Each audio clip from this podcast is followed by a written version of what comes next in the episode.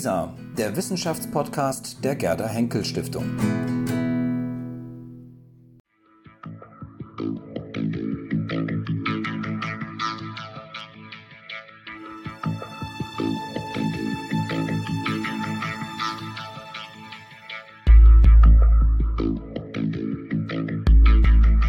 Ja, ich freue mich heute wieder einen Gesprächsgast bei zu Gast bei Lisa zu haben. Heute ist das Dr. Hazel Rosenstrauch. Frau Rosenstrauch, ähm, Sie sind ähm, Kulturwissenschaftlerin. Ich könnte jetzt viel aufzählen, aber auch mir ähm, ein Begriff als Schriftstellerin, als Publizistin. Sie haben für viele kulturwissenschaftliche, geisteswissenschaftliche, sozialwissenschaftliche Publikationen gearbeitet. Sie waren an der Akademie in Berlin. Sie haben für die Österreichische Akademie der Wissenschaften gearbeitet.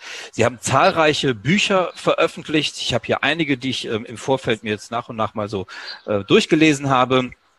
Und ähm, ja, habe dann, als ich das alles gelesen habe, sie ähm, so ein bisschen eingeordnet als eine, ja, vielleicht würde man sagen, als eine Intellektuelle, ja, als eine Intellektuelle ähm, des 20. Jahrhunderts, aber nicht nur eben des 20. Jahrhunderts. Klar, ihr Großteil ihres Lebens haben sie im 20. Jahrhundert auch als Zeitzeugin verbracht und das machen sie ja auch in ihren Büchern sehr, sehr lebendig sozusagen. Sie begleiten das 20. Jahrhundert intellektuell, beobachten es, schreiben darüber, ähm, aber auch eben das, eine Intellektuelle des 21. Jahrhunderts, äh, des noch recht jungen 21. Jahrhunderts, ähm, in dem sie sozusagen auch im Rückblick sozusagen sich mit diesem Thema der Intellektualität stark auseinandersetzen und auch, wie ich finde. Darf ich gleich nochmal kurz intervenieren? Ja, gerne. Ich, ich bin äh, mindestens so im 18. Jahrhundert zu Hause. Das stimmt, sozusagen von der ähm, von ihren Forschungsinteressen. Das ist richtig, das ist wahr. Aber ich habe sie erstmal sozusagen ein bisschen versucht, biografisch einzuordnen. Aber es ist vollkommen richtig. Sie haben sich vor allem mit der ähm, mit dem 18. Jahrhundert ähm, äh, und auch 19. Jahrhundert mit dem Thema Intellektualität da auch mit bestimmten Biografien auch beschäftigt und ähm, das sollte ich, wollte ich auch gar nicht unterschlagen. Ähm, ist äh, völlig außer Frage. Aber es macht sozusagen umso mehr vielleicht deutlich, warum ich gerne mit Ihnen über das Thema Intellektualität sprechen möchte. Vielleicht kann ich das, bevor wir anfangen, darüber zu sprechen, erstmal kurz umreißen, denn es ist ja ein riesiges Gebiet, über das man da sprechen könnte. Ich habe so ein bisschen eine kleine These aufgestellt. Ich möchte im Grunde fragen, ähm, ob Intellektualität, äh, Intellektualität zu einem bestimmten Zeitpunkt der Moderne ähm, eine entscheidende Zäsur erfahren hat. Und da wäre meine These sozusagen für das 20. Jahrhundert, dass mit 89 und dann eben bis 91, also dem Untergang der Sowjetunion, dem Ende der Sowjetunion, dass das eine entscheidende Wegmarke sozusagen mit Blick auf Intellektualität sein könnte. Warum? Weil meine Ausgangsthese wäre, dass Intellektualität immer zwei, mindestens zwei gegensätzliche Pole erfordert, an denen man sich reiben kann, ähm, über die man schreiben kann, über die man nachdenken kann, die vielleicht auch in, in, in, im Wettbewerb zueinander stehen und sozusagen man den Geist sozusagen an diesen Polen so ein bisschen schärfen kann. Ähm, ist denn dann, wenn sozusagen so etwas, wenn zwei Pole wegfallen oder wenn, sagen wir in dem Fall ein Pol wegfällt, ähm, ist verstummt damit im Grunde auch dann irgendwann das intellektuelle Gespräch? Wäre eine Frage. Ähm, und ist es vielleicht inzwischen so heute, dass wir, wenn wir von Intellektualität sprechen, eben nicht mehr diese zwei gegensätzlichen Pole haben wie eben vor 89, sondern heute eine Vielfalt von Polen haben, ähm, die ähm, eben auch gar nicht mehr darauf aus sind, ihre jeweils eigene Idee zu verwirklichen oder zumindest für die Allgemeinheit verwirklichen zu wollen, sondern man begnügt sich vielleicht damit, dass man für die eigene Community vielleicht spricht. Man könnte es ein bisschen zuspitzen. Haben wir heute eine Situation, in der man sagen könnte, Universalismus, AD, ähm, Partikularismus der vielfältigen Form willkommen. Also vielleicht könnte man sogar noch in dem Fall zuspitzen, haben wir heute eher Kommunitarismus statt Kommunismus, also indem man eher für seine eigene Community sprechen möchte, in der es auch definiert wird, wer für die eigene Community sprechen kann. Also verlieren wir wäre auch eine Frage, verlieren wir das gemeinsame Gespräch, wenn wir sozusagen nicht mehr über das Allgemeine, über das Gemeinsame nachdenken und sprechen, sondern jeder und jede eher sozusagen in der eigenen, ja, eigenen Gruppe sich sozusagen eher verortet. Ja, also das wäre sozusagen so die Ausgangssituation. Man könnte natürlich auch sagen, einen Gegenentwurf ähm, äh, ähm, kurz aufmachen und sagen, naja, ist es vielleicht ganz anders. Wir haben überhaupt nichts an Intellektualität verloren. Im Gegenteil, Intellektualität verändert sich mit, dem, ähm, mit der Zeit und wir haben heute einfach eine andere Form möglicherweise von Intellektualität, eine andere Art darüber nachzudenken. Und ähm, ja, da wäre eben zu fragen, ob sich möglicherweise heute auch eine ganz andere Form von Intellektualität zeigt Und was ließe sich vielleicht aus der alten Form hinüber retten was ist aber vielleicht auch unwiederbringlich verloren. Also das wäre sozusagen das große Feld, über das ich sprechen möchte. Wir werden das überhaupt nicht erschöpfend diskutieren können, aber wir werden mal schauen, wohin uns das Gespräch führt. Und dann wäre eben zu Beginn meine Frage, bevor wir überhaupt das alles reden können, haben wir überhaupt ein gemeinsames Verständnis von Intellektualität? Also das wäre meine erste Frage an Sie, äh, Frau Rosenstrauch, und damit herzlich willkommen bei zu Gast bei Lisa. Ähm, was verstehen Sie eigentlich unter Intellektualität? Also bevor ich von mir rede, erzähle ich, dass ich sozusagen eine kleine Umfrage gemacht habe als Vorbereitung auf dieses Gespräch und dann zum Teil schon überrascht war. Ähm, also ein junger Mann, der sagt, ja, Intellektuelle, das sind die Büchermenschen. Äh, dann kommen so Ausdrücke wie äh, weltfremd, abstrakt, äh, also nicht unbedingt so, sagen wir mal, sehr weltzugewandte Begriffe. Hm?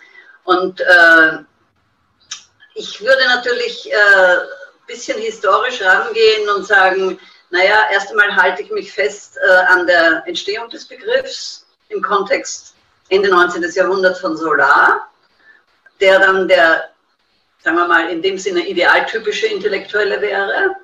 Aber ähm, was ich auch ganz wichtig finde, was in meiner Umfrage auch herauskam, war, äh, ein Intellektueller denkt nicht nur, er hat auch Vergnügen am Denken es macht ihm auch Lust, äh, Sachen herauszufinden. Und es hat sicher viel mit Vernunft zu tun, mit dem, in dem Sinne ein hübsches Wortspiel, dem Glauben an die Vernunft. Da wären wir dann sozusagen bei Ihrer Diagnose von heute, dass vielleicht dieser Glaube erodiert ist. Hm?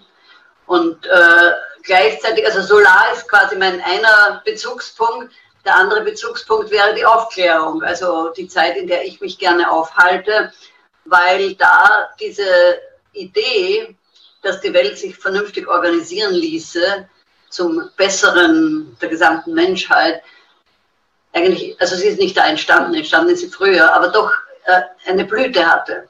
Und äh, unser Referenzsystem ist oder beziehungsweise lange Zeit war, wenn wir von äh, ja auch, sagen wir mal, politischen Verbesserungen, äh, Weltverbesserungen und so weiter gesprochen haben. Also das wären so meine zwei Bezugspunkte. Äh, und dann will ich zu dem, was Sie sagen mit der, Partik mit der Partikularisierung, noch was Wichtiges einfügen. Ich äh, habe mich ja sehr viel auch mit, äh, sagen wir mal, Entstehung von Kommunikationsmedien beschäftigt. Und äh, ich denke, ein äh, wichtiger Gesichtspunkt, den man berücksichtigen müsste, ist, dass natürlich im 19. Jahrhundert, im beginnenden 20. Jahrhundert gab es weniger Medien, weniger äh, Organe und äh, von daher auch mehr Gemeinsamkeit. Also wir haben ähnliche Bücher gelesen, wir haben ähnliche Filme gesehen, wir haben sie uns dann äh, zusammen noch angeschaut. Übrigens, Parenthese, eine Sache, die mir jetzt im Zusammenhang mit äh, dem ganzen Lockdown zu kurz kommt, ist, dass zwar geredet wird, dass man nicht ins Kino gehen konnte, nicht ins Konzert gehen konnte, aber was völlig wegfällt, ist, dass wir ja nach jedem Konzert oder nach jedem Theaterbesuch zusammengesessen sind und diskutiert haben. Dass also eine Möglichkeit des Gesprächs weggefallen ist. Und das gilt natürlich jetzt auch für diese Multiplikation der Kanäle, dass es äh, also die Chance, einen gemeinsamen Kanal zu haben, äh, wo man sagt, äh, die Bücher haben alle gelesen oder den Film hat man gesehen und äh, dadurch entsteht dann auch eine Gemeinsamkeit, dass das durch die Entwicklung der, äh, ich nenne sie ungern soziale Medien, weil sie sind nicht sozial, der asozialen Medien äh, mitbewirkt ist. Hm? Und dass man dann eben ganz unter, in unterschiedlichen Welten lebt. Hm? Wobei ich, wenn ich, sobald ich das sage, muss ich dazu sagen, natürlich haben wir mitteleuropäischen Aufklärer in einer ganz anderen Welt gelebt als äh, ein äh, indischer Gelehrter oder ein äh, lateinamerikanischer Revoluzer. Hm? Also das, ist, das war ja auch viel eine Illusion, weil äh, die Dominanz dieses mitteleuropäischen Gesprächs eben so stark war und so stark ausgestrahlt hat, dass äh, wir eine Gemeinsamkeit unterstellt haben. Mhm. So, Punkt erstmal. Ja, Vielen Dank, denn da habe ich eine Reihe von Möglichkeiten, an die ich anknüpfen kann. Ähm, bleiben wir zunächst nochmal bei dem äh, Begriff des, des Intellektuellen oder der Intellektualität. Sie führen hier Emile Solar an. Ähm, Emile Solar ist ja insofern ja auch ähm, äh, bekannt, weil er ja nicht nur ein Schriftsteller war, ähm, ein Intellektueller, sondern eben auch ein politisch engagierter Schriftsteller war. Ähm, die Bücher kennt man alle von ähm, Dreifuß ähm, über ähm, Germinal und wie sie alle hießen, die Bücher, in denen er sozusagen auch das soziale, ähm, die sozialen Verwerfungen im Frankreich des, äh, der zweiten Hälfte des 19. Jahrhunderts dargestellt hat. Ähm, inwiefern ist für Sie sozusagen dann auch Intellektualität mit politischem ja, Engagement wäre vielleicht zu viel, aber mit, einem, mit einer politischen Ausrichtung des Denkens verbunden. Ähm, das würde ja vielleicht auch an meine These so ein bisschen anschließen, sozusagen, dass eben äh, vor 89 äh, wir sozusagen diese ähm, Konkurrenz der beiden Systeme hatten. Ähm, auf der einen Seite sozusagen die freie, liberale, kapitalistisch, marktwirtschaftlich organisierte Gesellschaft, auf der anderen Seite die kommunistisch, sozialistisch äh, ähm, äh, orientierte Gesellschaft, organisierte Gesellschaft. Ähm, inwieweit ist sozusagen Intellektualität mit politischem Denken verbunden? Oder ist es, wie Sie es gerade gesagt haben, ähm, ist es eher die reine Lust am Denken? Also sozusagen Denken um des Denkens willen, aber sozusagen ohne damit irgendwelche politischen Implikationen äh, zu verbinden? Ja, das ist jetzt eine ganz schwierige Frage. Äh, also wenn ich mir so ein bisschen vorbeilaufen lasse, die, die Diskussionen, dann würde ich abgrenzen zwischen politisch und aktivistisch. Also äh, es ist ja eine ganz interessante Diskussion, wo hört äh, das Selbstdenken auf und wo beginnt quasi das, was der äh, Bender den Verrat der Intellektuellen nennt. Hm? Äh, also, ja. ja, ich habe eine andere Ausgabe. Genau. ähm, also, äh, wo, wo quasi dann nicht mehr selbst gedacht wird, wo der Abstand fehlt. Ich finde das Wort Abstand ganz wichtig. Und äh, das hat natürlich in der, äh, in der Geschichte des politischen Engagements eine ganz wichtige Rolle gespielt. Dass also ab einem bestimmten Punkt, gerade wenn man jetzt an den äh, sogenannten Sozialismus äh, denkt, dieser Abstand verloren gegangen ist und das individuelle, selbstverantwortliche Denken mehr oder weniger aufgegeben wurde zugunsten eines Systems. Und äh, also von daher ist, und das ist ja bis heute eine ganz schwierige Frage, wo äh, denke ich noch und wo werde ich aktivistisch? Wo bin ich aktiv und wo werde ich aktivistisch? Hm? Äh, und äh, delegiere sozusagen das Denken an eine Gruppe. Ganz schwierige Frage, weil natürlich, äh, also ja, äh, der Individualismus, also äh, Ernst Bloch hat diesen schönen Ausdruck verwendet, also die Kunst ist ein Wetterwinkel des Marxismus. Und das gilt, äh, das gilt für den Individualismus auch. Hm? Äh, wie, wie kann ich individualistisch sein? Dann kommt natürlich sofort dazu, dass Individualismus auch seine Bedeutung verändert hat. Also dass es ja quasi ein marktwirtschaftlicher Begriff geworden ist. Hm? Also wir müssten jedes dieser Worte auseinandernehmen und nochmal zurückführen auf eine Bedeutung, die es in den jeweiligen Kontext hatten. Also bei Solar hat das Engagement für Dreifuß, äh, das war politisch, aber das war keine Partei, das war äh, eine, auch eine Kunst, ein Thema so zu formulieren, dass vielen Lampenfabriken aufgegangen sind. Und ich glaube, das ist die Schwierigkeit heute, dass, ähm, dass wir also mit diesen einzelnen Begriffen ja, um uns hauen, ohne dann den jeweiligen Kontext mitzudiskutieren, schon deswegen, weil man ja heutzutage keine Zeit hat, um irgendwas noch mitzudiskutieren. Mhm. Also da würde ich so ein bisschen anschließen mit ähm, der Beobachtung, wenn Sie gerade von Aktivismus sprechen, ähm, äh, sozusagen, dass die ich habe ein interessantes Inter äh, Interview mit Robert Pfaller, dem äh, Philosophen aus Wien, auch äh, geführt. Und da geht es um die Form. Also sozusagen, dass Inhalt und Form inzwischen ähm, so, also so eine enge Verbindung miteinander ähm, eingegangen sind, dass die unterschiedlichen Formen des, also die Arten, wenn wir Denken artikulieren, inzwischen so ähm, offensichtlich sind, also sozusagen praktisch einem ins Gesicht springen äh, und nicht mehr, weil Sie gerade von der Kunst des Formulierens aussprechen, sozusagen nicht mehr eingekleidet sind in eine Form, die möglicherweise auch bestechen kann, sondern dass die Inhalte sehr direkt, äh, sehr ähm, äh, plakativ, ähm, sehr ähm, ähm, äh, wenig sozusagen, ähm, ja, wie soll ich sagen, verpackt, ähm, auch mit rhetorischen Mitteln, ähm, äh, einem vielleicht ein bisschen subtiler entgegengebracht werden, sondern sehr direkt sozusagen, sehr plakativ, wie ich das gerade gesagt habe. Und dass da, dadurch möglicherweise auch eine gewisse ähm, Form der, ja vielleicht auch der Plattheit, um es vielleicht überspitzt zu formulieren, auch mit verbunden ist. Ja, ich meine, Sie sprechen etwas an. Äh, ich glaube, dass wir eher diskutieren sollten in dem, in der, äh, im Zusammenhang mit äh, der Kultur des Gesprächs. Also äh, ich habe das ist schon eine Weile her, habe ich mal ein paar junge Leute versammelt und wir haben diskutiert. Und die haben dann gesagt, das kennen wir überhaupt nicht, dass man sich zuhört und auf das eingeht, was der andere sagt. Hm?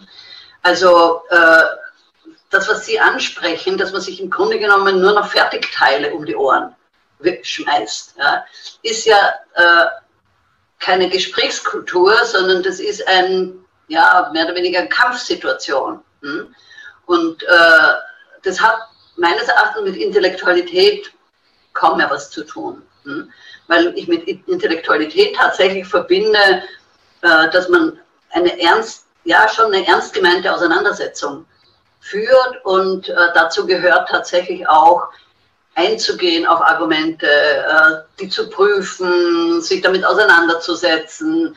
Ähm, das ist natürlich, sind alles Dinge, die sagen wir mal, schwierig geworden sind, so vorsichtig ausgedrückt. Mhm. mhm. Aber Sie sprechen da natürlich etwas an, also was, was Sie ja auch mit dem äh, 8990 äh, schon angetippt haben, äh, ob nicht diese ganze Idee der Intellektualität mit einer bestimmten historischen Periode zusammenhängt. Und da würde ich also weiter zurückgehen. Ich würde also nicht nur äh, diese kommunistisch-kapitalistische äh, Dualität äh, einbeziehen, sondern ich würde tatsächlich zurückgehen ins 18. Jahrhundert und sagen, wie sehr sind wir vielleicht am Ende einer historischen Periode, in der äh, der Glaube an die Vernunft, an das Gespräch, an äh, eine äh, Regulierbarkeit des Zusammenlebens im bürgerlichen Sinne zu Ende geht.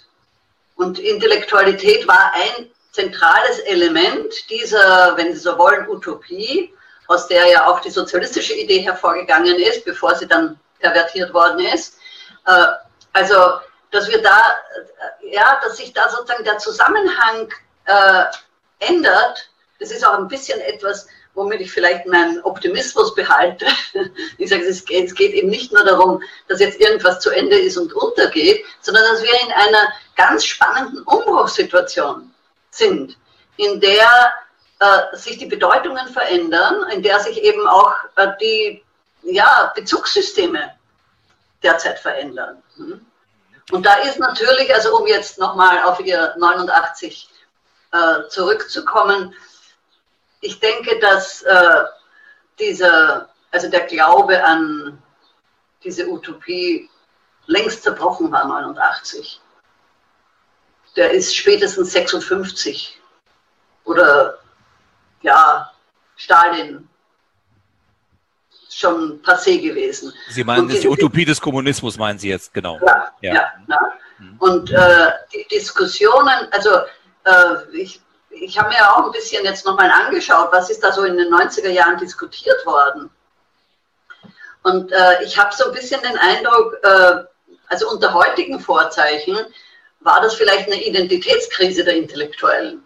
Die haben über ihre eigene Identität diskutiert, um das in heutigen Vokabular auszudrücken. Ja? Wer sind wir und was können wir und was ist unsere Aufgabe und was wollten wir? Hm? Das ist zur Disposition gestanden.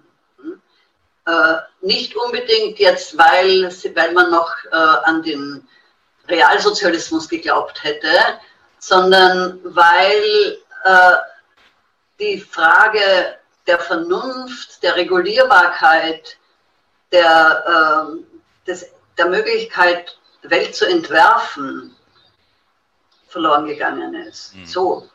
Ja.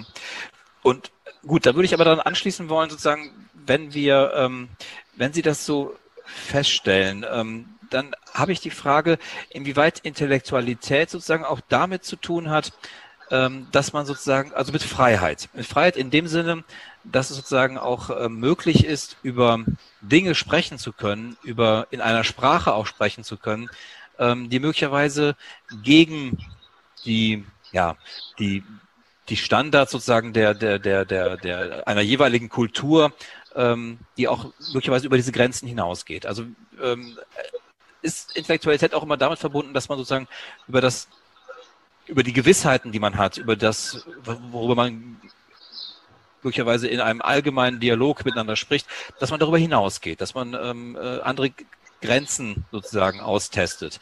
Ähm, und er hätte ja dann in dem Fall sagen können, ja, vielleicht war ja gerade 89, 90 dann eben auch eine große Freiheit für die Intellektualität, weil man sozusagen über viele Sachen sprechen konnte, über die man vielleicht vorher hätte nicht sprechen können.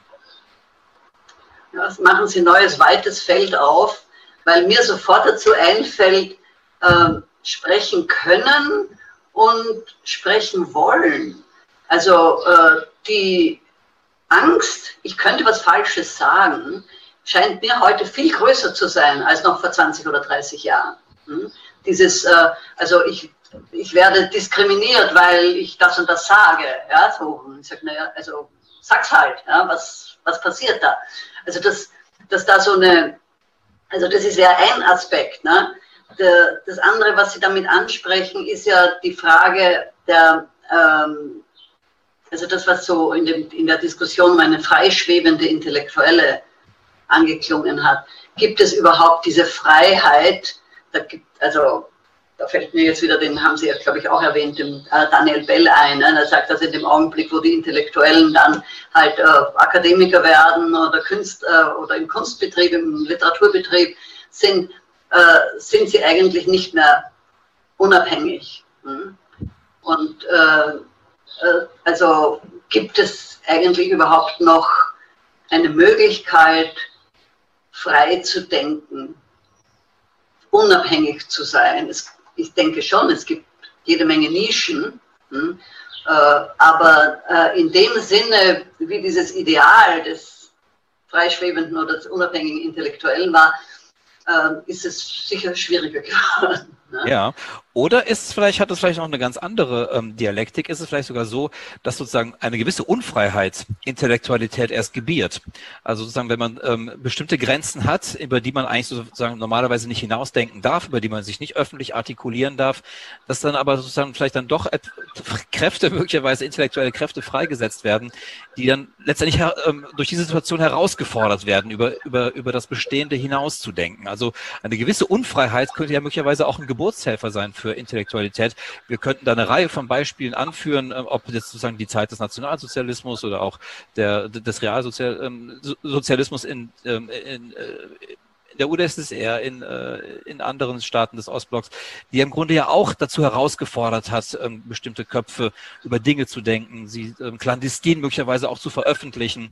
also könnte im Grunde ja auch sozusagen das Verstoßen äh, gegen das Bestehende ja auch also ein, ein Antrieb sein für Intellektualität. Also äh, es ist ja nicht nur die Intellektuellen, die dann verstoßen, sondern das Interessante ist ja, dass man im äh, sogenannten Ostblock ja auch gelernt hat, zwischen den Zeilen zu lesen und zu hören. Hm? Äh, also da bin ich wieder ein bisschen bei der Kunst, ja, oder bei der Differenziertheit, dass äh, Andeutungen möglich sind, dass äh, ein, ja, in dem Sinne, das, was die Küchengespräche waren, äh, jetzt gerade im Osten, ne, dass äh, die, da war sowas wie eine Notwendigkeit nachzudenken und selbst zu denken, weil ich keine Medien hatte, die mich informiert haben. Hm? Also das äh, spielt sicher eine wichtige Rolle und weil Sie am Anfang ähm, angesprochen haben, wo könnte Intellektualität heute in welcher Form stattfinden, so glaube ich auch in dem Augenblick, wo wir von unserem äh, etwas satten Mitteleuropa rausschauen, dass natürlich, also ob das jetzt Weißrussland ist oder ob das äh, Indien ist oder ob das äh, bestimmte lateinamerikanische Länder sind, dass Intellektualität da eine ganz andere Rolle spielt, dass es da einzelne, mutige Einzelne gibt, die Dinge aussprechen und die eben, also es geht ja nicht nur ums Aussprechen, sondern es geht auch darum, die Sprache zu finden, nicht nur Fertigteile äh, herauszuposaunen, ja, sondern auch eine Sprache zu entwickeln und zu finden, die den Punkt trifft, der dann gesellschaftliche, äh, künstlerische, politische Verhältnisse äh, auf den Nenner bringt und dadurch eine, erst eine Macht bekommt. Also nicht ein beliebiges irgendwo dahin quatschen. Hm? Und äh, also das ist, glaube ich, so ein Element, das äh, jenseits äh, ja, unserer Blase durchaus äh, Intellektualität noch eine wichtige Rolle spielt. Hm? Und ähm, dann will ich etwas aufgreifen, was, in, was wir in den Vorgesprächen angetippt hatten. Äh, Sie haben ja, das ist ja unvermeidlich bei dem Thema vom Verlust der jüdischen Intellektuellen in Deutschland gesprochen, ja, vom Verlust der jüdischen Intellektuellen. Ne? Und da ist es mir wichtig äh, zu berücksichtigen, erstens mal waren es nicht nur Juden, die vertrieben wurden. Es gab etliche nicht-jüdische Intellektuelle oder auch politisch engagierte Leute, also alles, was Demokraten waren, äh, alles, was Gegner des Nationalsozialismus waren, dass das ein wichtiger Punkt ist. Der zweite wichtige Punkt ist mir, dass viele von, den, von denen, die als Juden rausgeschmissen wurden, überhaupt religionslos, agnostisch waren, äh, in dem Sinne, also jüdisch nur im Sinne der Nationalsozialisten waren. Aber der wichtige Punkt, weil ich ja immer nach der Suche, auf der Suche nach äh, Lichtern am Ende des Horizonts bin, äh, dass äh, also diese Frage, wie sehr Exil das Denken befördert. Und äh, also Juden deswegen besonders häufig vertreten waren, weil sie auch besonders häufig ins Exil gehen mussten. Und wir ja heute in einer Welt leben, in der noch viel mehr Leute ins Exil gehen müssen. Und äh, Exil heißt ja immer auch, ich muss meine Wahrnehmung und mein Denken neu sortieren weil das Selbstverständliche wegfällt. Hm? Und da würde ich eine Brücke schlagen zwischen diesem, sagen wir, also ich, ich denke, in Deutschland neigt man zu einer gewissen Sentimentalität, was die jüdischen Intellektuellen betrifft. Hm? Äh, zu sagen, also wie sehr sind die Elemente, die, äh, die sozusagen eine bestimmte Form von Intellektualität hervorgebracht haben, äh, wie sehr haben die eine neue Chance, eine ganz andere Chance, durch die vielen äh, Exodie, die heute stattfinden. Hm? Ja, das ist sehr interessant. Also das ist ein, ähm, ein Punkt, ähm, den ich gern auch noch aufgreifen wollte. Und da passt vielleicht ähm, kurz das dazu, was ich Ihnen jetzt, ähm, was ich zunächst mal auf den ersten Teil, den Sie gesagt haben, antworten möchte. Das passt, aber das passt auch hier zu dem ähm, besonderen ähm, jüdischen Aspekt ganz gut. Denn meine Auffassung sozusagen wäre von Intellektualität auch, dass sie sozusagen immer etwas Oppositionelles hat. Also sozusagen, dass sie eigentlich immer in, ja, subversiv wäre vielleicht zu viel, aber sozusagen immer in eine Position sucht, die sich kritisch zur Gegenwart äh, verhält. Also die sozusagen mit der, der einfach ähm, Dinge auffallen an der Gegenwart, an den, ähm, an den bestehenden Verhältnissen, die man für äh, kritikwürdig erachtet, die man für äh, falsch hält, die man, von denen man glaubt, dass sie in eine nicht gute Richtung verlaufen, dass sie besser sein können und so weiter und so fort. Also es ist eigentlich immer eine Position, glaube ich, die man einnimmt, die immer so ein bisschen neben die ähm, äh, Gesellschaft tritt und sozusagen einen Blick auf die Gesellschaft wirft, einen, einen kritischen Blick auf die Gesellschaft. Und ähm, insofern hätte ich jetzt immer gesagt, Intellektualität ist immer verbunden mit einer gewissen Oppositionalität, mit einer gewissen Kritik auch. Und ähm, wenn man sozusagen mit den bestehenden Verhältnissen völlig in eins ist, dann hat man natürlich genau das, was Sie, glaube ich, eben angesprochen haben. Dann hat man, dann schöpft man aus einem gewaltigen Reservoir an, an, ähm, an Denkmöglichkeiten, an, ähm, an Denkschablonen, an Formulierungen, die man sozusagen ähm, immer wieder äh, bedienen kann oder aus denen man sich bedienen kann. Und sozusagen dann könnte ich mir vorstellen, schläft sozusagen ein bisschen das Nachdenken über die Gegenwart vielleicht auch ein bisschen ein. Also insofern hätte ich immer gesagt, Intellektualität bedeutet auch immer eine gewisse Oppositionalität. Und da wären wir vielleicht auch sozusagen bei der besonderen Berücksichtigung, ähm, in dem Fall der, ähm, der Juden aus Deutschland, ähm, die vielleicht auch sozusagen immer eine Position in einer Gesellschaft hatten, in der sie immer in Opposition, ne, Opposition wäre falsch, aber in der sozusagen von den anderen sozusagen, von der Mehrheitsgesellschaft immer in eine, in eine, ähm, in eine äh, Außenseiterrolle gedrängt wurde, die möglicherweise natürlich auch immer dazu anhält, Kritik zu üben an den bestehenden Verhältnissen. also einer meiner, äh, ich habe sowas wie die Hausapotheke an äh, Sätzen und einer davon ist, am Rand sieht man mehr. Also in dem Augenblick, wo die Leute an den Rand gedrängt sind, haben sie nicht diese Zentralperspektive, äh, dort, also den Blick quasi immer nur auf die Hauptsache zu richten. Äh, es gibt wunderschöne Untersuchungen darüber, äh, weil man fragt sich ja immer, wieso sind so viele Juden so intelligent, also wo ich mal drauf bestehe, es gibt auch dumme Juden, aber äh, dass äh, also viele die zum Beispiel eben nicht integriert werden konnten, äh, weil sie keinen Zugang zu Professorenstühlen oder so hatten, sich dann auf Gebiete verlegt haben, die am Rande waren und äh, da dann spannende Erfindungen gemacht haben, also jetzt gerade in den Naturwissenschaften zum Beispiel. Ja. Dieses, also am Rand sieht man mehr, in dem Augenblick, wo ich marginalisiert werde, stecke ich nicht in, auf der Hauptstraße. Hm?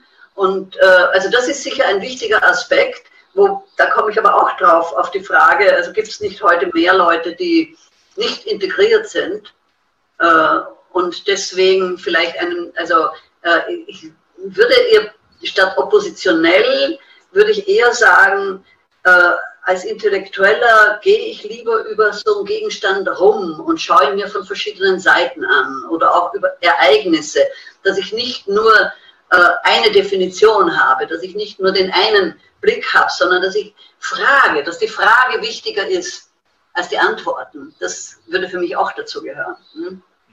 Ja. Und, äh, Bitte.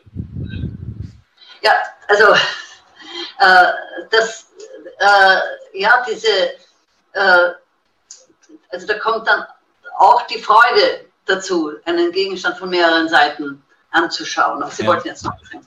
Nee, es erinnert mich einfach, ich habe hier, weil Sie eben ähm, Julian Bender angesprochen haben. Das habe ich ja auch so ein bisschen in Vorbereitung mir angeschaut, der Verrat der Intellektuellen. Und ähm, man muss, glaube ich, ganz klar sagen, Julian Bender ist kein Kommunist. Ja, also ich würde ihn eher sozusagen als, als Liberalen verorten. Und er hat ja an einer Stelle sagt er halt, und da kommen wir vielleicht auch auf, auf ein Thema noch zu sprechen, was eben auch im, mit Intellektualität sozusagen vielleicht äh, zu tun hat, das ist eben sozusagen auch eine herrschende Moral, ja, also sozusagen, dass Intellektuelle vielleicht auch diejenigen sind, die vielleicht auch diese herrschende Moral durchbrechen. Er sagt eben an einer Stelle hier, schreibt er, ich zitiere das ganz kurz, ähm, man muss eben sagen, ähm, Julian Bender nennt die Intellektuellen in seinem Buch immer die Claire, also das französische Begriff. Und er sagt, die aber verurteile ich, die ausschließlich das moralisch engagierte Denken achten und jenes herabsetzen, das mit solch einem Engagement nichts zu schaffen hat, nämlich das rein spekulative Denken, die vielleicht edelste Form denkerischer Tätigkeit. Und ich glaube, hier wird deutlich, dass eben Julian Bender nicht unbedingt ein sozusagen sehr stark politisch verhafteter Denker ist, sondern sozusagen eher ein, eher aus der Philosophie kommt und sagen würde, naja, dass die Lust, wie Sie es am Anfang gesagt haben, deswegen schließe ich da gerade kurz an, die Lust einfach zu denken. Und Sie haben gerade gesagt, vielleicht auch die Lust, die Dinge aus unterschiedlichen Perspektiven betrachten zu wollen, ähm, einen Gegenstand zu umkreisen, immer, immer wieder mal sich anschauen zu wollen von der Perspektive, von der anderen Perspektive aus, dass das möglicherweise auch eine Form von Intellektualität sein kann oder ist und eben nicht nur die rein politisch ausgerichtete Form des Denkens.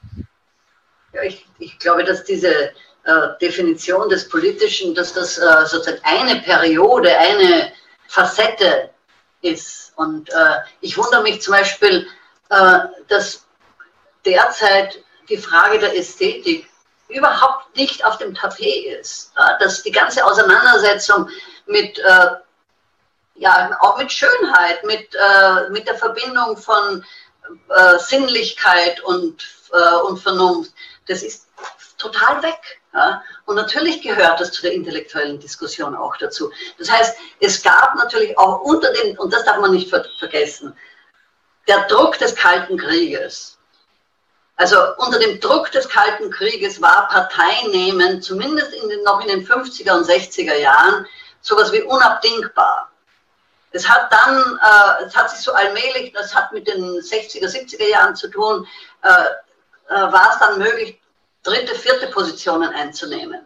Aber man darf es nicht unterschätzen, äh, wie stark dieses, also entweder du gehörst zu denen oder du gehörst zu denen, dazu gehört hat in dieser Zeit. Hm? Und da war dann politisches Engagement sowas wie Bekenntnis. Das war nicht äh, unbedingt geprägt durch Selbstdenken und Unabhängigkeit, sondern es war in einer Kampfposition. Hm? Das ist natürlich was ganz anderes, als äh, wenn ich heute also eh tun und lassen kann, was ich möchte. Das konnte man nicht mhm. im Kalten Krieg. Aber da könnte ich jetzt dagegenhalten ähm, und sagen halt, okay, also ich würde vielleicht für die Zeit direkt nach 89, 90, vielleicht für die 90er Jahre und auch vielleicht für die Nullerjahre noch so eine gewisse, naja, wenn man es überspitzt sagen müsste, dass es vielleicht eine, eine etwas bleiernde Zeit war mit Blick sozusagen auf Intellektualität.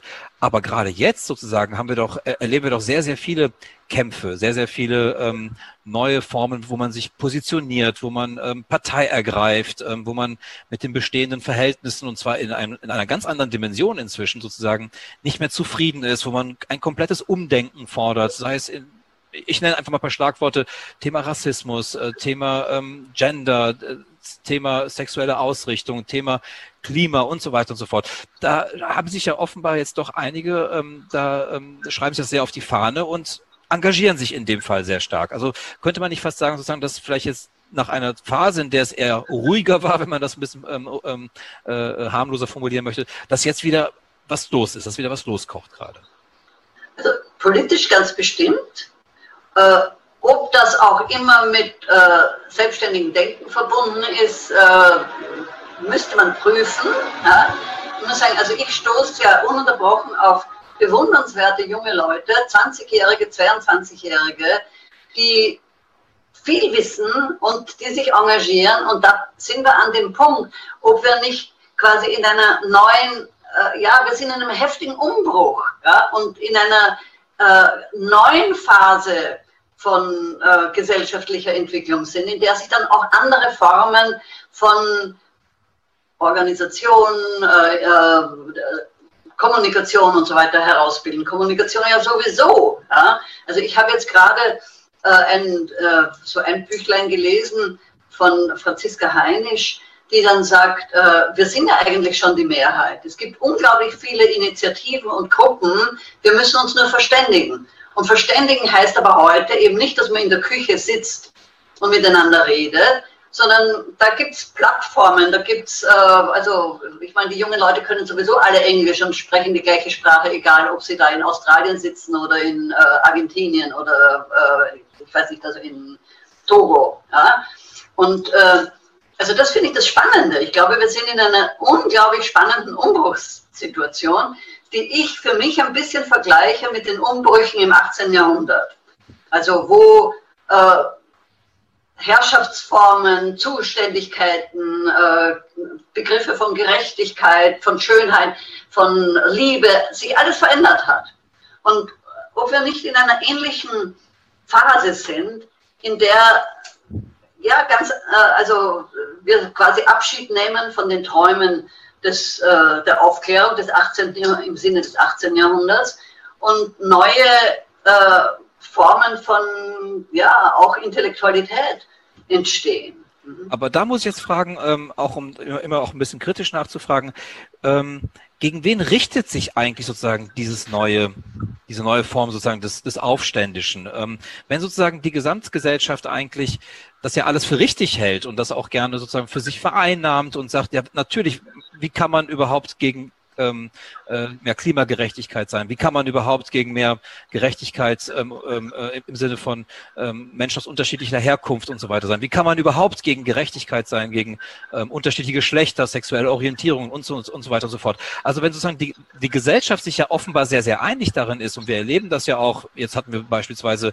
ähm, die ganze LGBTQ-Geschichte mit den Stadien und, und so weiter und so fort. Also wenn sozusagen sich alle ja sehr einig sind und wenn das sozusagen sowieso eigentlich das ähm, äh, das, der Diskurs der Mehrheit ist, wogegen lehnt man sich dann eigentlich noch auf? Und das schließt sozusagen ein bisschen an meine Exposition am Anfang so ein bisschen ähm, an. Wenn es keine gegensätzlichen Pole mehr gibt und wenn Sie gerade das 18. Jahrhundert oder auch das 19. Jahrhundert ansprechen, da gab es ja immer sozusagen zwei Parteien oder zwei Pole, wo man sozusagen um die Vorherrschaft ähm, so ein bisschen gerungen hat, auch die intellektuelle Vorherrschaft. Aber gegen wen richtet man sich heute eigentlich, wenn sich im Grunde ja alle darin einig sind, dass das alles richtig ist, was gerade passiert, an, an neuem Aktivismus, an neuem politischen Denken? Tja, also wenn Sie das so sagen, denke ich, vielleicht braucht man doch noch ein paar Intellektuelle im altmodischen Sinne, äh, um zu unterscheiden, was bedeutet es, wenn ein äh, Innenminister eine äh, Regenbogenfahne äh, sich vors Maul bindet äh, Entschuldigung, vor den Mund, äh, bitte schneiden Sie das heraus.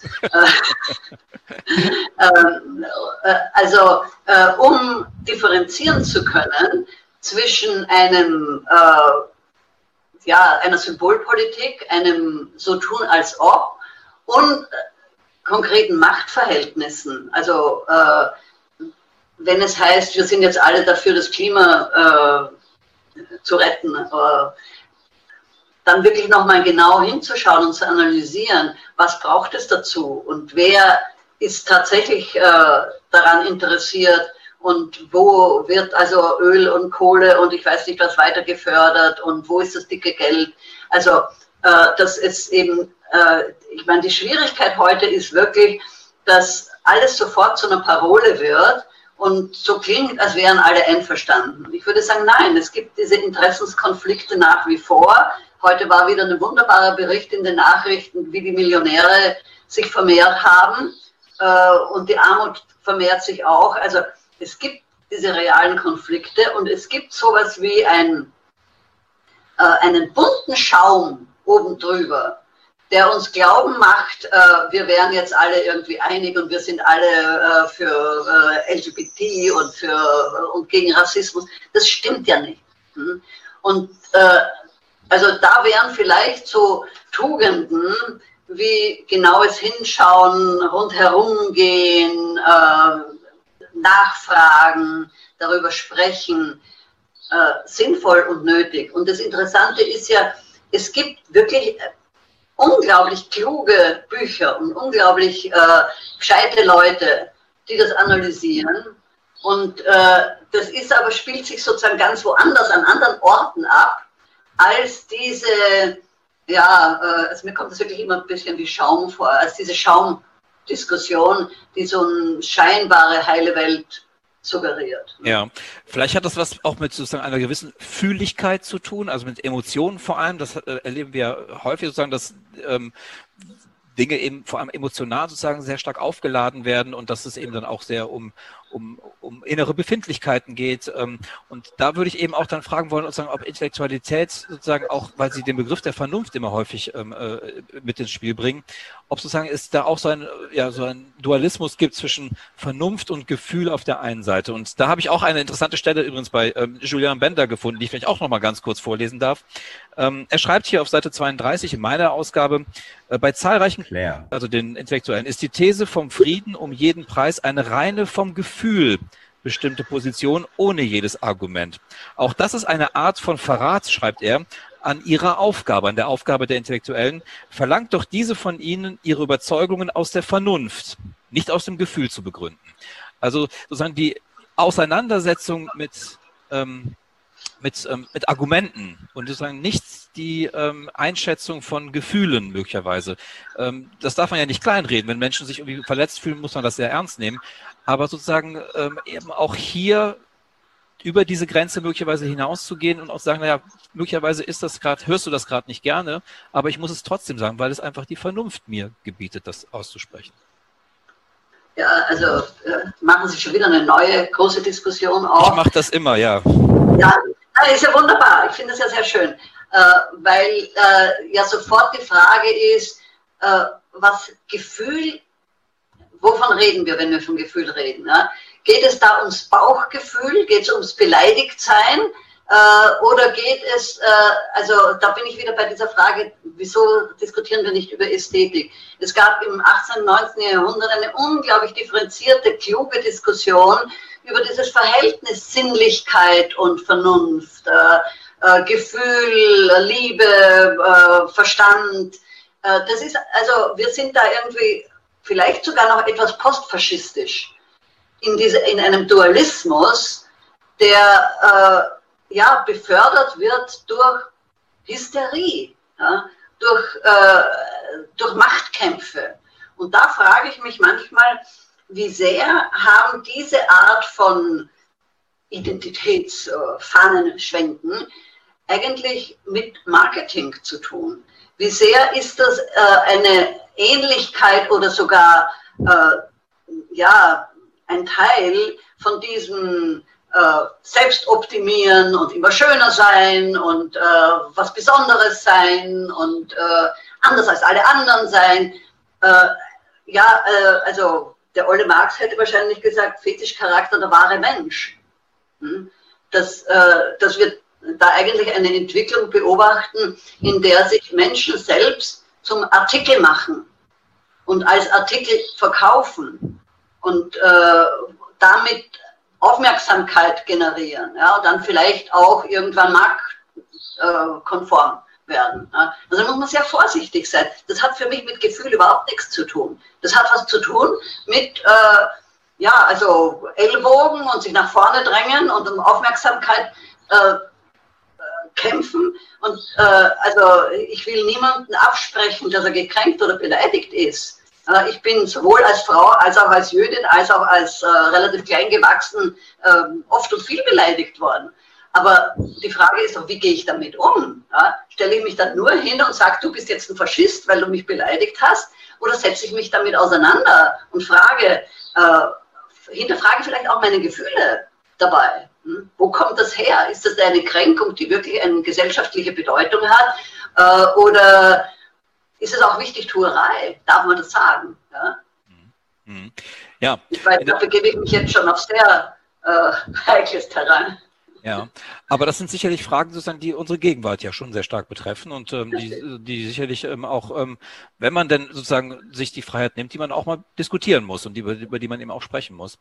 Ähm, dann wäre noch eine andere Frage. darf ich noch, ja? weil Sie den Bender zitiert haben. Ich habe ja. auch ein Zitat. Ja, bitte. Äh, und zwar äh, also gibt es so ein hübsches Bändchen, wo Alexander Herzen äh, diskutiert mit einem jungen Revoluzer, der also die Welt schlecht findet und die Revolution ver, äh, verloren und so weiter.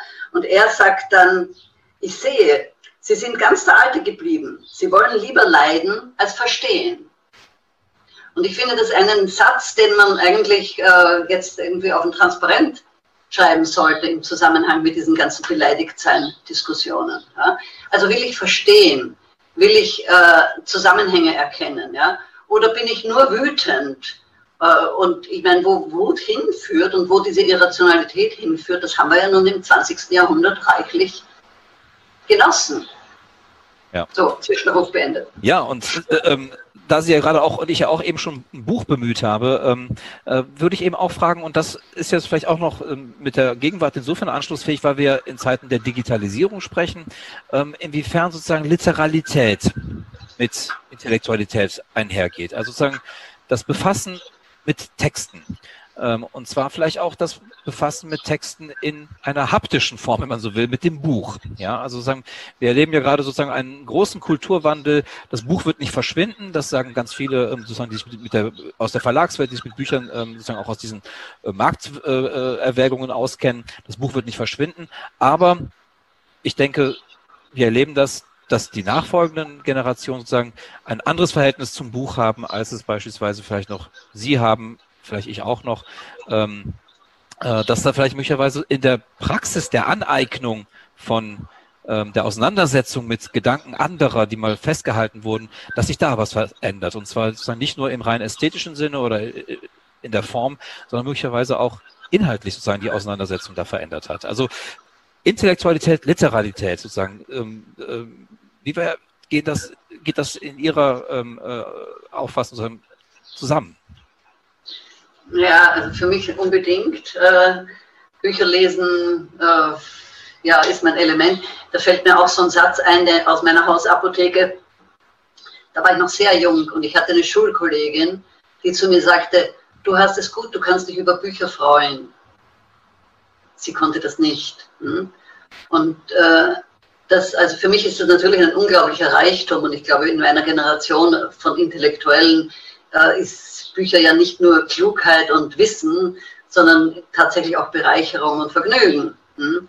Äh, ich bin da, bin da natürlich nicht so wahnsinnig optimistisch, äh, aber ja, vielleicht hören die Jungen mehr, vielleicht haben sie auch, vielleicht entwickeln sie sozusagen andere Organe, um das aufzunehmen, was wir über Bücher aufgenommen haben. Also ich würde jetzt äh, nicht das nur Binden an das äh, haptische, was mir ein großes Vergnügen macht, aber äh, also wenn ich so mitbekomme, womit die Jungen sich beschäftigen, dann ist es ja nicht nur das Internet, sondern es sind auch, was weiß ich, es sind Rollenspiele, es sind äh, äh, ja andere Vergnügungen.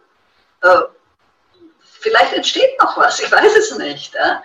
Also äh, ich bin tatsächlich jemand aus dem 20. Jahrhundert. Hm? Und äh, mein Sohn hat immer gesagt, macht mit, schimpft nicht nur, macht mit, wir brauchen euch. Hm? Und es gibt ja tatsächlich so eine Abwehr äh, der altmodischen Intellektuellen gegen, das, äh, gegen diese ganzen neuen Medien. Vielleicht sollten wir uns ein bisschen mehr da engagieren, ein bisschen mehr mitmachen, um eine Brücke, also der, der Dialog zwischen, den, zwischen dieser Digital-Generation und, äh, und den, in dem Sinne altmodischen Intellektuellen, findet fast überhaupt nicht statt. Hm? Äh, also das wäre so ein Defizit, wo ich sage, äh, ja, wir müssen uns vielleicht ein bisschen mehr einmischen in diese digitale Kultur. Und vielleicht gibt es dann Übersetzungsmöglichkeiten von dem, was äh, das Buch, das Vorlesen, das ähm, darüber sprechen ausgemacht hat. Und äh, das, äh, also ich glaube ja schon noch immer dran, dass schöne und, und spannende Sachen sich auch spüren lassen, auch von den jungen Leuten spüren lassen, dass sie das merken, wenn etwas eben nicht nur platt äh, hingeworfen wird, sondern äh, ja, also ich fand das immer interessant, wie Schüler genau merken, ob ein Lehrer äh, was drauf hat und gerne unterrichtet oder was abspult auch wenn sie es nicht verstanden haben. Die haben ein Gespür dafür. Hm? Und ich äh, glaube, dass auch die, äh, also die Generation jetzt der 20- bis 30-Jährigen durchaus unterscheiden kann zwischen Qualität und Gebrüll und Schlagworten. Ne? Also äh, ja, muss man vielleicht ein bisschen mehr übersetzen. Ja, genau. Und wir wollen ja gar nicht das Wort reden einer, einer sehr einfachen Kulturkritik sozusagen, also dass man sozusagen ähm, die, äh, die, die jetzt nachwachsen, ähm, dafür ähm, ja, sozusagen einer unfairen Kulturkritik komplett unterziehen würde. Das äh, soll gar nicht die Absicht sein, sondern es soll genau darum gehen, was Sie gerade sagen. Also wie lässt sich sozusagen ähm, da eine Verbindung möglicherweise schlagen? Und das war ja auch eine der Fragen, die ich eben auch ähm, in der Einleitung gestellt habe. Was gibt es möglicherweise, was man hinüber retten sollte? äh, wenn Sie sagen, Sie sind eher eine Intellektuelle oder ein Mensch des 20. Jahrhunderts. Ähm, was würden Sie sagen, ist rettungswürdig? Was sollte man mit hinübernehmen? Was bräuchte man heute noch? Was aber ist möglicherweise auch Ballast, den man abwerfen müsste? Also ich würde an erster Stelle tatsächlich das Vergnügen am Gespräch erwähnen, hinüber zu. Also nicht unsere Weisheiten, die vielleicht tatsächlich in vieler Hinsicht überholt sind, aber der Gestus der äh, ja, freudvollen Auseinandersetzung, das wäre so etwas, hm? und äh, die Lust am Fragen. Es gibt diesen schönen Buchtitel von Walter Böhlich, der leider auch total vergessen ist. Äh die Antwort ist das Unglück der Frage. Hm? Also äh, Fragen, ohne dass man sofort Antworten hätte. Hm? Äh, und Sie hatten ja in Ihrer Einleitung auch die, das in Verbindung gebracht mit der Frage, was sind heutige Formen von, äh, also Nachfolger vielleicht von Intellektuellen. Und da fällt mir, fallen mir so Sachen ein wie die Whistleblower. Ich finde, die Whistleblower sind eine heutige Form dessen, was Solar gemacht hat. Hm? Äh, die, und interessanterweise gibt es sowas immer wieder.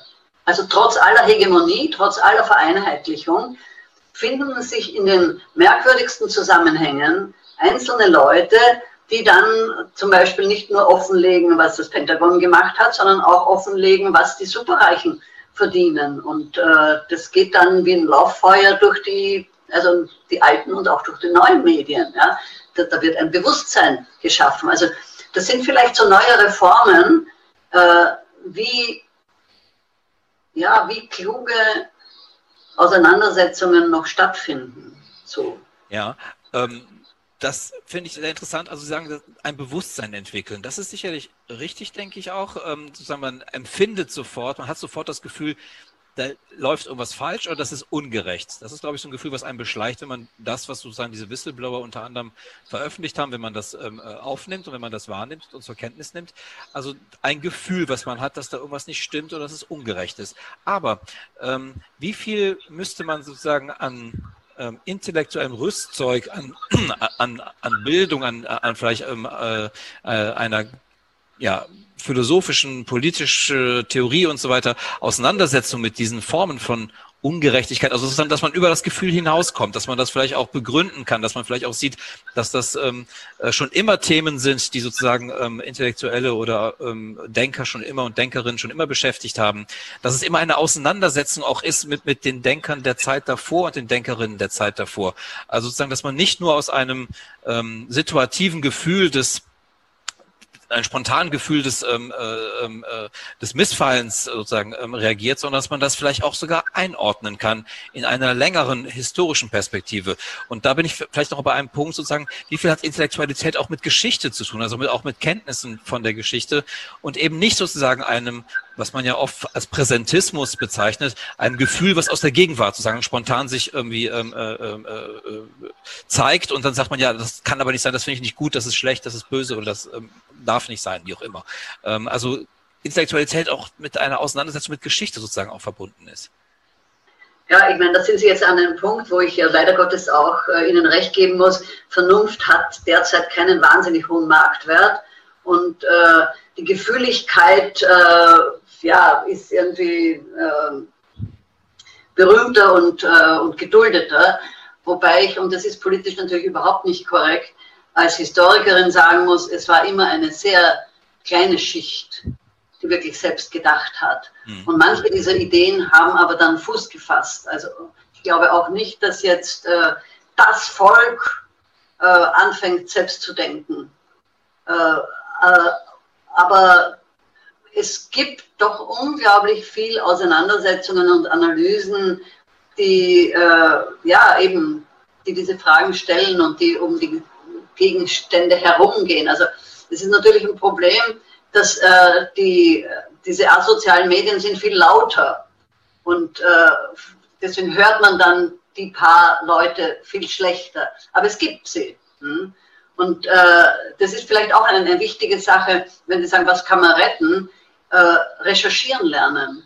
Also äh, schauen, wo kriege ich meine Informationen her? Wie kann ich äh, also nicht die erste und zweite Meinung nehmen, sondern noch ein bisschen suchen, um äh, eine genauere Auseinandersetzung führen zu können. Ja?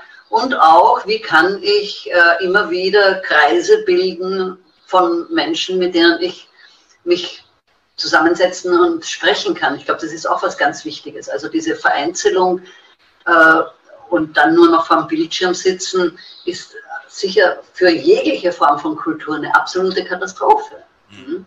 Ja, und da sind wir vielleicht auch bei einem anderen Faktor noch, der, der sicherlich relevant ist, ähm, der Faktor Zeit. Also wie viel Zeit nimmt man sich sozusagen auch mhm. fürs Nachdenken? Und da gibt es ein sehr interessantes Buch von äh, des Soziologen Dirk Becker, ähm, äh, 4.0 heißt das, und da beschreibt er, fand ich sehr eindrücklich, ähm, dass sozusagen diese digitale Kultur, in der wir leben ähm, und die wir uns immer mehr aneignen, dass eben auch etwas mit da mit reinspielt, das ist sozusagen eine, eine gewisse Instant-Erwartung. Also sozusagen man hat eine Frage und, und man möchte sofort oder man, man, man möchte was bestellen, man möchte was kaufen und findet das sofort. Oder man, man hat ähm, äh, ähm, irgendeine ähm, äh, Frage, die man an jemanden richten möchte und kriegt sofort eine Antwort und so weiter. Also so, das Gefühl sozusagen, dass man alles sofort zurückbekommt und äh, wenn man was hat. Und das natürlich auch dann, gerade wenn es um das Abrufen von Wissen geht, ähm, schnell sozusagen auch dann die Fragen beantwortet zu bekommen, die man hat, eben durch eine Recherche im Internet schnell und so weiter. Und dann hat man die erste Quelle und schaut halt nach. Ähm, das sozusagen, aber da die Auseinandersetzung, die eben auch Zeit in Anspruch nimmt, vielleicht da manchmal etwas zu kurz kommt. Interessant, äh, Nebenaspekt ist natürlich, man hat keine Zeit, man will alles ganz schnell, aber die Leute sitzen sechs, sieben, acht Stunden, daddeln oder sitzen sonst nur am Computer und vertun die Zeit. Also es ist ja nicht so, dass sie äh, keine Zeit haben, sondern sie, äh, sie investieren die Zeit in andere Dinge als äh, das, was uns Vergnügen macht. recherchieren, denken, äh, Gespräche führen. Ja? Also diese, äh, ja, äh, das ist diese Relativität der Zeit. Hm? Äh, ja, ich äh, wünsche mir tatsächlich, dass Denken und äh, Gespräche führen wieder schick wird. die, aber ich bin nicht total pessimistisch, weil wenn ich so anschaue, was ja, nehmen Sie jetzt, also auch bei der Frage, was ist Ersatz? Ja? Nehmen Sie diese Bewegung Friday for Future. Ich glaube, dass man wirklich Gerda, äh, äh, Greta Thunberg mit Solar vergleichen müsste. Hm? Ein einzelnes äh, menschliches Wesen, das äh, etwas formuliert, das dann aufgegriffen wird und äh, eine unglaubliche Attraktivität hat, weil, weil eine Wahrheit da drinnen steckt. Hm? Und äh, ich, ich, also so ist ja gibt auch Entwicklungen, die nicht nur pessimistisch machen. Aber ja. natürlich, ja, äh, also, aber war das nicht immer so? War das nicht immer, immer, also äh, außer, diese, außer der Zeit, wo die Intellektuellen dachten, sie hätten die Wahrheit mit Löffeln gefressen, war das nicht immer so, dass äh, die Chance, dass es besser wird, äh, genauso gering oder groß war wie die Chance, dass es schlechter wird? Hm? Das wäre auch so eine intellektuelle Tugend. Ja? Man sagt, ja, also mit diesen Ambivalenzen umgehen zu können, ja? mit, mit der Unsicherheit umgehen zu können, hm? äh, könnte man ja fördern. Das ist eine Aufgabe der, der Oldies, was sie den Jüngern, Jüngern weitergeben sollten können. Ja. Ja, also genau. Ich finde, das ist fast schon ein schönes Schlusswort, das Sie gerade geliefert haben. Ähm, und uns ging es nicht darum, und jedenfalls mir jedenfalls auch nicht, ähm, in einen Kulturpessimismus zu verfallen, alles wird schlechter und so weiter. Im Gegenteil, sondern ich glaube, dass es da viele, viele äh, Ansätze gibt, die ähm, da sehr vielversprechend sind. Auch sozusagen, wenn es darum geht, Intellektualität weiter zu befördern oder weiter sozusagen da am Leben zu erhalten oder eine neue, die sich in neuen Bahnen möglicherweise da entwickelt, anders als man es vielleicht bislang begriffen hat. Ähm, insofern glaube ich, ähm, war das doch äh, sehr interessant, was Sie gesagt haben und auch äh, die Optionen, die Sie da auch eröffnet haben, dass Sie sozusagen da gar nicht den Glauben dran verloren haben und auch nicht in einen reinen Pessimismus verfallen wollen, sondern dass Sie sehr viel Anlass haben zu Optimismus. Ja, ich, äh, ich würde noch gerne was loswerden. Ähm, also ich weiß nicht, ob es einen Diminutiv von Utopie gibt. Utopiechen oder, oder Utopikel äh, auf Wienerisch. Ne? Aber wir haben jetzt die Europameisterschaft und wir haben in den Nachrichten jeden Tag die Inzidenzzahlen äh, und äh, wir haben eine Stärkung des Nationalstaats, also oder Bedürfnis. Ja. Und jetzt stelle ich mir vor, äh, so nach der EM und nach der Corona-Krise gibt es dann mit demselben Enthusiasmus. Portugal hat die CO2-Ausstoß äh, äh, um 20 Prozent redu äh, reduziert. Kurz hinter Frankreich, das hat äh, um 15 Prozent äh, äh, weniger, was weiß ich, also Dreck in die Luft geschleudert. Und da kann man dann nationalen Wett Wettbewerb mit dem Enthusiasmus dieser Fußballreporter und in den Nachrichten die Inzidenzzahlen der verminderten, des verminderten CO2-Ausstoßes. Das wäre mein Utopiechen. Das äh, klingt sehr verlockend und sehr, ähm, äh, das ist eine, ähm, ja, eine interessante Vorstellung, sozusagen mit ähm, Inzidenzwerte vielleicht für ganz andere Dinge in Zukunft vielleicht auch mal. Genau, auch mit, derselben, mit demselben Enthusiasmus, mit, mit derselben Lautstärke. Ja. Mhm. Ja, dann sage ich Frau Dr. Rosenstrauch, vielen Dank für dieses Gespräch. Ich fand das sehr interessant. Ähm, es war ein sehr assoziatives Gespräch. Wir haben um alles Mögliche uns herumgekreist. Das würde ich, glaube ich, vielleicht sogar auch als Leitmotiv unseres Gesprächs aufgenommen haben. Wir haben einen Gegenstand gehabt, den wir versucht haben, aus unterschiedlichen Perspektiven uns mal anzuschauen. Wir haben uns drum herum gedreht und mal hier und mal da geschaut. Ähm, erschöpfend wird man das nie diskutieren können zu Ende in so einem Gespräch, sondern immer nur Sachen mal kurz antippen können und vielleicht im besten Sinne äh, dann auch vielleicht mal die eine oder andere Anregung mitgegeben haben. Insofern danke ich Ihnen sehr für das Gespräch und wünsche Ihnen weiterhin alles Gute und vor allem einen schönen und auch vor allem friedlichen und gesunden Sommer. Ja, ich danke Ihnen und äh, hat Spaß gemacht. Dankeschön. Sehr schön. Danke Ihnen.